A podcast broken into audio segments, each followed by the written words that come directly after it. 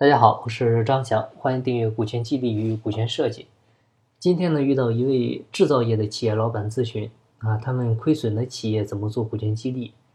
呃，确实哈，现在实业啊，尤其是制造业都很难做啊，像原材料上涨，再加上直播电商的兴起，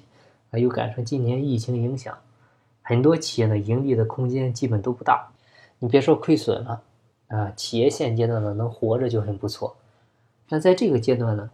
就是企业亏损的话，应该怎么去做股权激励呢？啊，或者说适不适合做呢？一般情况来讲呢，企业亏损的话，它是不适合做股权激励的，啊，因为亏损呢，它就意味着你没有利润，企业不赚钱，不赚钱呢就没法分红，没法分红的话呢，那股份最重要的一个权利啊，就是分红权，它没有办法体现，啊，因为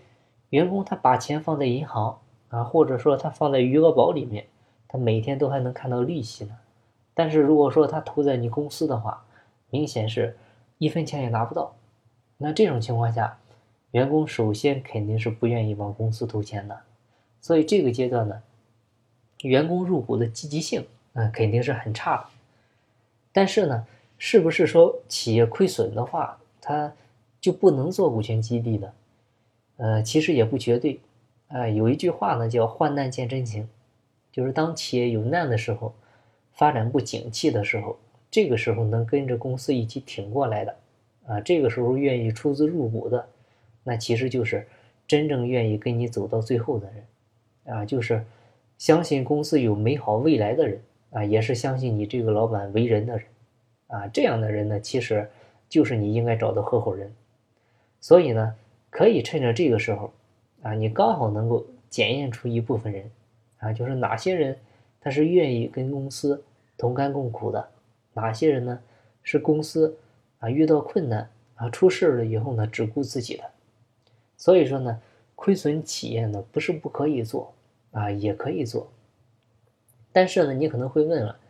就是你企业都亏损了都没法分红，它没利润啊，没法分钱还怎么激励呢？你拿什么激励呢？这里呢，其实简单讲两点就能清晰。第一呢，就是我们讲所谓的亏损啊，它并不是绝对的亏损啊，你可以做相对的理解啊。最直接的话就是少亏就是赢啊。比如今年亏损你是亏了一百万，那明年亏损你只要到五十万，那就相当于是盈利的五十万，那你就可以按照这盈利的五十万给大伙儿进行分红。啊，你有人可能抬杠会说，你都亏损了，哪有五十万来分？哎呀，这个其实你只要想分就肯定有，啊，只要企业没死，就一定有钱分红，啊，就算没有，你也要答应大家，以后公司真正盈利了，也要把这部分钱呢给大伙补上。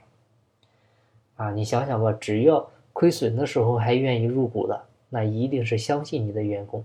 所以呢，你也得对得起员工的这份信任。第二点呢，就是股份的权利，它不是只有分红权，还有一个很重要的权利，就叫增值权。啊，像我们平时炒股的朋友，他说赚钱了，他们赚的其实很多就是股份的一个增值权。啊，你现在公司亏损，这个股价呢可能会低一些，